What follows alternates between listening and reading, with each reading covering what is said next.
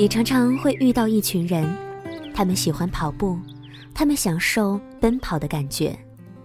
你常常在各大媒体、各大杂志、微博、微信上看到，有人日复一日、年复一年在重复和坚持跑步这件事情。你呢？你喜欢跑步吗？你为什么会喜欢跑步呢？这其实是最难坚持的一件事情了，但只要你坚持下去了，你收获的将不仅仅是眼睛里所看到的风景，更多的是内心的一种平衡。晚上好，我是林小妖，欢迎收听《时光听得见》。在听节目的过程当中呢，欢迎你关注我们的微信公众平台，直接的搜索“时光听得见”或者是拼音输入“时光听得见”加数字一，找到我们，随时随地来进行互动留言吧。今天想要在节目当中呢，就要和你聊一聊跑步这件事情了。我想在生活当中，我们都会有很迷茫、不知所措的时候，好像是站在了一个十字路口。不知道下一步应该往哪边走。当你觉得生活迷茫、烦恼的时候，不如和我一起跑步吧。今晚在节目当中，跟你来分享小兔的文字。是的，这也是小妖的生活哲学。当我们的生活暂时看不到出口的时候，跑步去吧。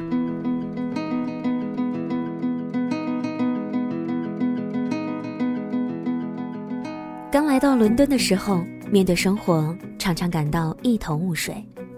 一天由跑步开启，会让我感觉到有希望。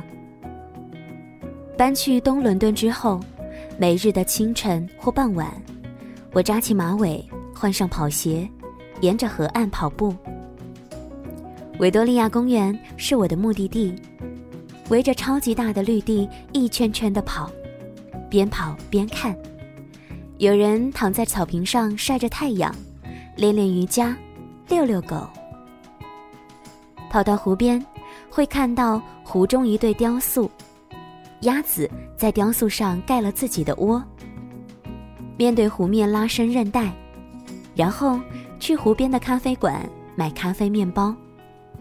不忙的时候，坐在湖边吃英式早餐，看天鹅。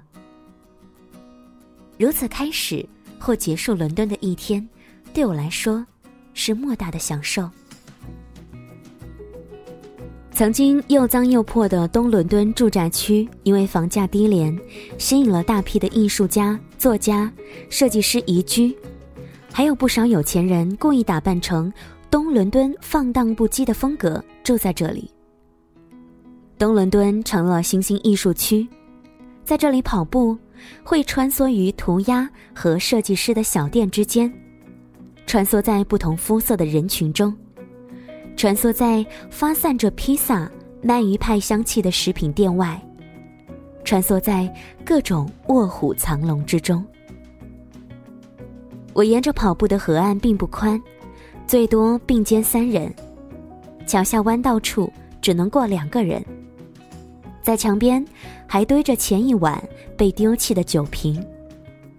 呕吐的气味让人联想到当年东伦敦臭名昭著的杀手——开膛手杰克。这条路上除了有不少的跑者，还有经常的躲避自行车。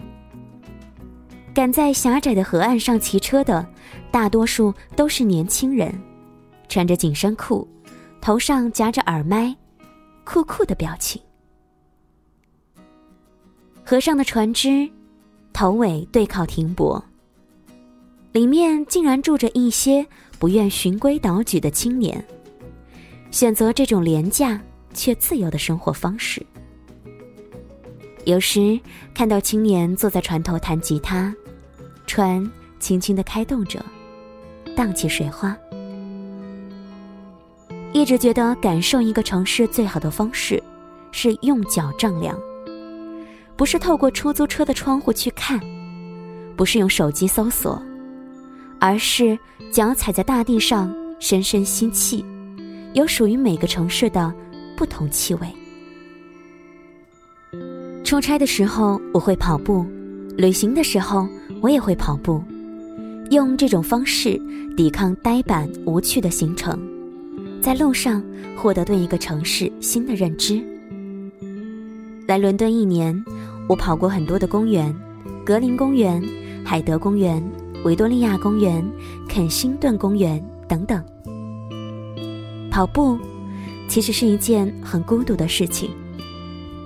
虽然偶尔会有情投意合的跑友出现，但是大部分时间都是一个人在路上。人与人的配速不同，体力不同，遇到相同步伐的同伴。比找对象还难。可如果不是因为跑步，很多的角落我都无缘涉足，不会遇到那么多的松鼠、斑点狗、稀有鸟类，还有狐狸，不会见到穿着黑色燕尾服喂鸽子的银发绅士，不会注意到遗失的耳环被拾捡者挂在了树枝上，等待主人来寻。每一个跑步的人都有自己的小怪癖，把无聊的事物赋予自己的意义。跑步本身，人为附加的趣味远大于双腿交替向前的乏味。我每一次跑到湖边，都会在同一个角度拍下湖中的雕塑，夕阳下的，紫色云彩中的，清晨黎明时候的。同样的角度，不一样的景象。在我看来，这是一场收集的艺术行为。究竟跑步对人的改变有多大呢？我不想吹嘘的神乎其神，我也不是超有毅力、总会战胜风雨和赖床的人。阴冷的冬天早晨，我既期盼着下雨，又怕下雨。下雨意味着有了借口待在温暖的被窝里睡觉，同时也剥夺我出门的权利。就在矛盾之中，经历一次次自我肯定，或者是懊悔。在路上的确会有很多的灵感，但不都在思考深刻的问题。我常常会思考，跑完之后吃什么呢？这简直是我大量出汗之后最大的奖励。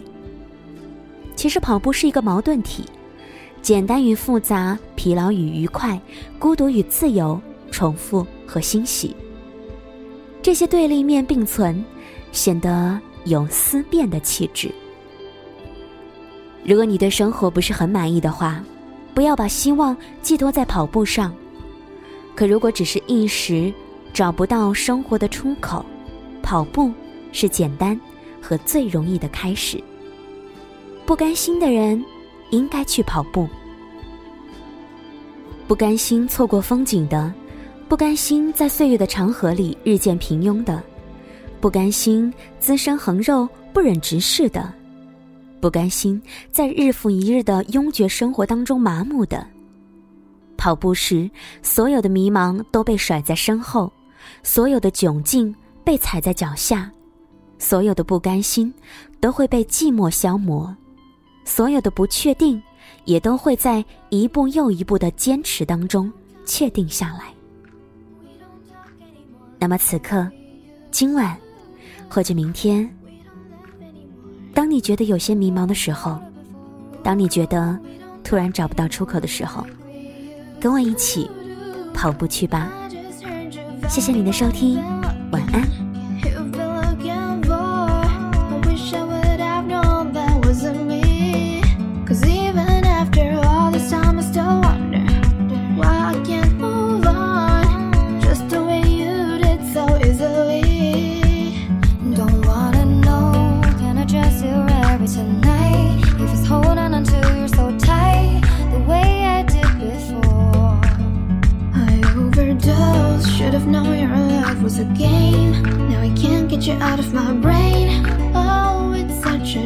name.